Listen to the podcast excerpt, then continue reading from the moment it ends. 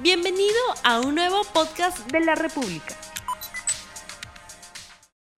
Buenos días, bienvenidos a 3D, el programa de comentario político de RTV. Mirko Lauer, Augusto Álvarez Rodríguez y Fernando Rospigliosi.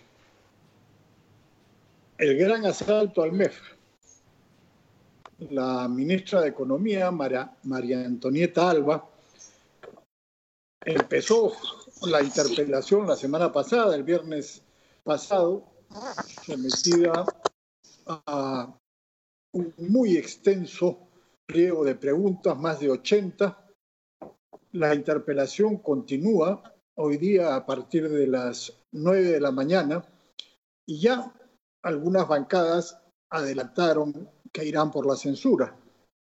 Eh, el vocero de UPP, José Vega, ha dicho que ya tienen lista la moción de censura, aunque dicen que van a esperar que la ministra termine de hablar, pero si ya tienen lista la moción de censura es obvio por dónde van a ir. La bancada de Podemos también ha adelantado que muy probablemente van a votar por la censura, pero todavía no está claro cuál será el resultado. Esto empezó con una denuncia sobre contratos con el Estado de una empresa en la que participaba el padre de la ministra y luego ya se amplió a la crítica al trabajo que ha hecho la ministra en el Ministerio de Economía y Finanzas. Por suerte en este programa tenemos a un experto congresólogo que ve todas las sesiones del Congreso, conoce a todos los congresistas y que ha estado siguiendo sin duda eh, el, eh, la interpelación a la ministra Alba y nos va a explicar hoy día cómo van las cosas, Augusto. bueno, dado que me atribuyes ese, ese, conocimiento que honrosamente acepto, Fernando, este, puedo decirte que cualquier cosa puede pasar en ese Congreso. Parecería que, que, que las votaciones están jugando más en este momento a favor de que no se censure a la, a la, a la, a la ministra. Este, y los cálculos son que más o menos puede estar llegando a 70 votos la posición de no censurarla contra unos 60 este, de, por la, la, la, censura, que suman los 130 más o menos, ¿no? Este, pero en el Congreso puede cualquier cosa ocurrir y las negociaciones siguen hasta el final. Y de verdad cualquier cosa puede ocurrir, pero empezando la, jornada, parecería que, la ministra este, podría pasar esta, esta eh, amenaza de, censura. Pero todo puede pasar. Pero ¿cuál ha sido la tónica de la primera fase de la interpelación? ¿Por dónde han ido las eh, intervenciones de los congresistas? ¿Qué cosa es lo que le critican? Mira, lo que le critican en esencia son este, que reactiva este programa que no se entiende en el Congreso, lamentablemente, es un, congreso, es un programa este, por el cual el Estado le ha regalado plata a las empresas. No llegan a entender la naturaleza del, del, del, del programa. Y lo otro, que es una objeción que me parece mucho más este, válida, ¿no? Es que a pesar de todos los esfuerzos de, de, que se han hecho, este, los resultados no son buenos. E, esa es la, la, la, la primera, me parece que es una, una crítica poco relevante. La segunda sí lo es. La cosa es si es que habían otras alternativas que de repente lo habían y la mesa ha tenido hasta tonos autocríticos de decir, sí, acá se han cometido errores, pero apenas los hemos detectado, hemos ido cambiando, ajustando. Nunca hemos tenido una pandemia en el Perú y se ha hecho lo mejor que se ha, que se ha podido. Debo decir además que de las 82 preguntas, 44, 42 estaban repetidas. Es decir, se repetían y la ministra se tomó el trabajo de responder una en una cuando yo he visto este, sesiones del, del Parlamento británico donde el, va el primer ministro y dice, pregunta uno, tal cosa, dos, ya la respondí la semana pasada, tres, esto así, y le dice claramente, este, no pregunta en tonterías, pero ha sido muy, muy, muy gentil la, la ministra.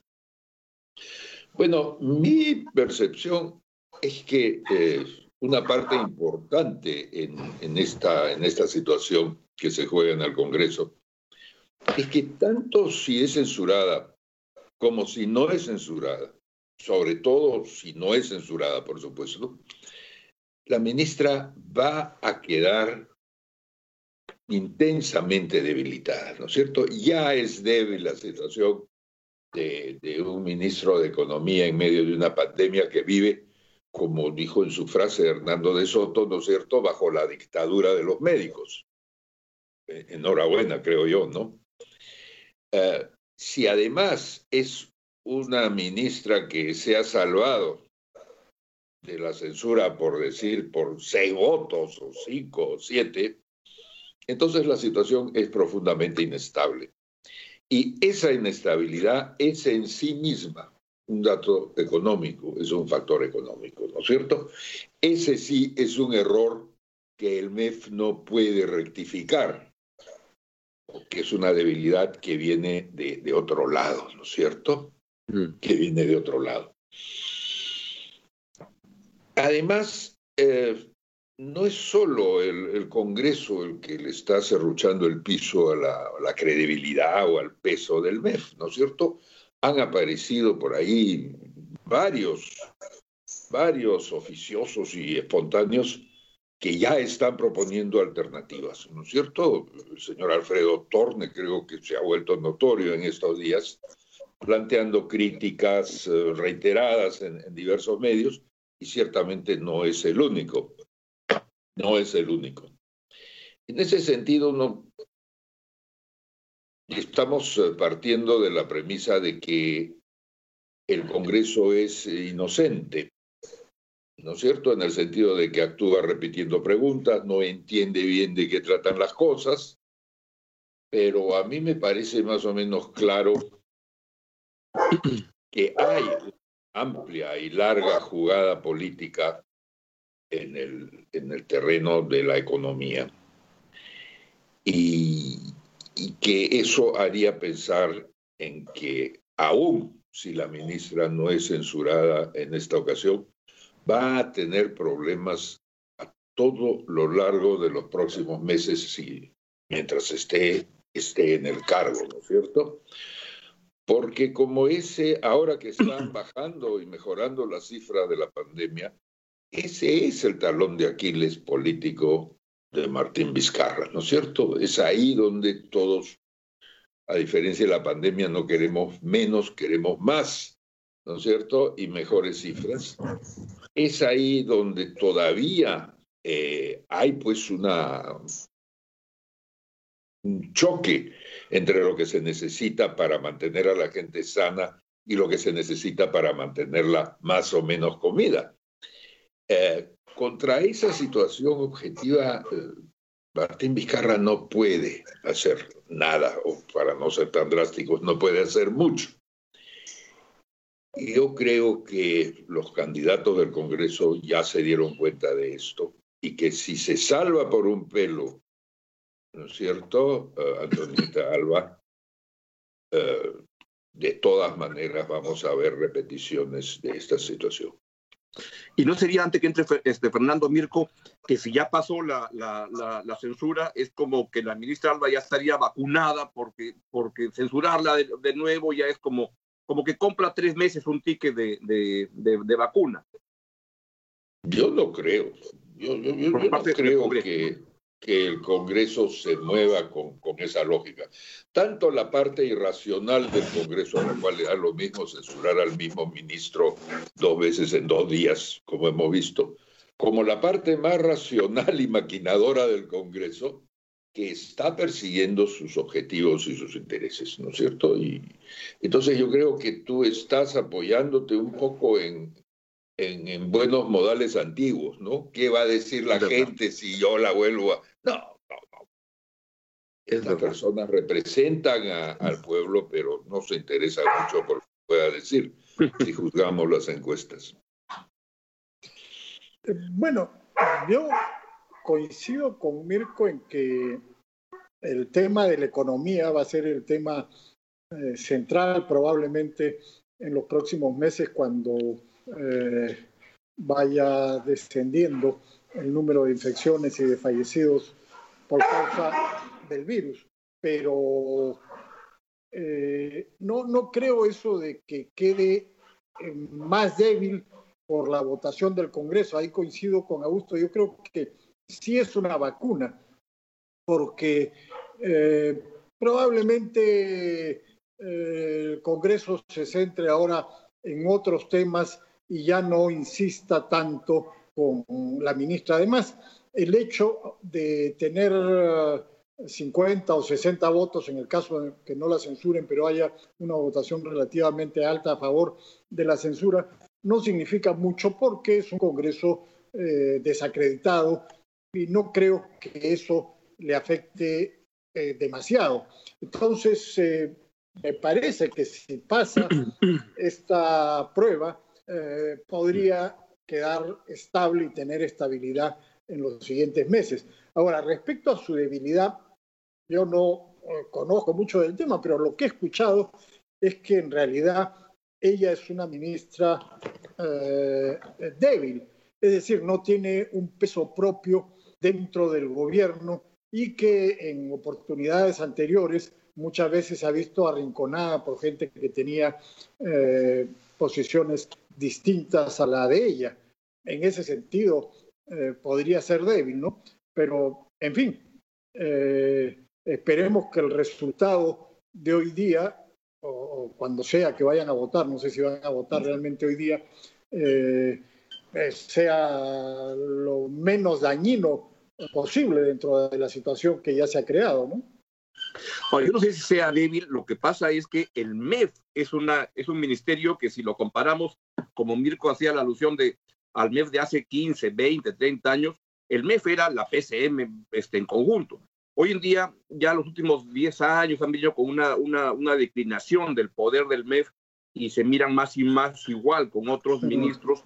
Y hoy día que eso fue con, con, con Ollantumala, fue terminando y con PPK, medida que habían ministros como Saavedra y como otros economistas en el gabinete que le disputaban el espacio al, al, al MEF. Pero, pero es una ministra que tiene contacto directo con el presidente, que no todos los ministros lo tienen, y eso le da un poder bastante grande. Y les pregunto a ustedes, hemos jugado con el escenario en que pase la censura. ¿Qué ocurriría si es que a las seis de la tarde votan y, gana la censura y la mandan a, su casa? Bueno, el próximo ministro probablemente sea parecido, ¿no es cierto?, a, la actual ministra. No, veo a no veo a a Vizcarra saliendo a buscar algún miembro de los Dream Teams tradicionales de, la economía, ¿no es cierto? Eh, y en esa medida eh, es verdad que la vamos a extrañar, pero, pero muy poco va a cambiar, tengo yo la impresión, ¿no es cierto? La, la, gran pelea y que se pondrá a prueba eso que tú, Fernández Augusto, estás diciendo sobre la ministra, viene en, un par de semanas, ¿no es cierto? Y, está montada en torno de, una pregunta. ¿Tiene la caída en las cifras de contagio y de muertes hmm. suficiente ritmo y velocidad como para ya abrir la cuarta fase económica de la desactivación? ¿No es cierto? Esto ha sido un pulseo permanente entre el MEF y las autoridades de salud. Eh, por momentos eh, la ministra Alba ha ganado la partida, ¿no es cierto? Por momentos la ha perdido, pero la última la ha perdido sin necesidad de censura alguna. Efectivamente, los epidemiólogos y demás eh, lograron frenar y postergar esto. yo no estoy sugiriendo de que la ministra haya querido simplemente abrir la economía, cueste lo que cueste, ¿no es cierto? Pero es parte de su responsabilidad eh, argumentar a favor de, este vital aspecto de, la vida de la población, ¿no es cierto? Em, mi sensación es que eh, eso se viene dentro de 10 días o, poco más, ¿no es cierto? y para eso, en realidad, el, el MEF, eh, tengo la sensación que ha perdido esa, esa batalla, en el sentido de que las decisiones se van a tomar en virtud de la, de la parte epidemiológica, de la parte viral, digamos, del problema nacional. Bueno, pero, pero si es así y el número de infectados y de fallecidos va bajando, probablemente eh, puedan sacar adelante la, esta cuarta fase, ¿no? Pero Fernando, Fernando, no seas sofista. Es por haber, por haber postergado la cuarta fase, es la idea, que las cifras de infectados y muertos está bajando. Bueno, eso es lo que dicen, eso es lo que dicen algunos, pero eso es ridículo, ¿no? Ya sabemos que, que no es así, es evidente. Que, te mantienes en, en, la teoría, en la teoría de los 41 días.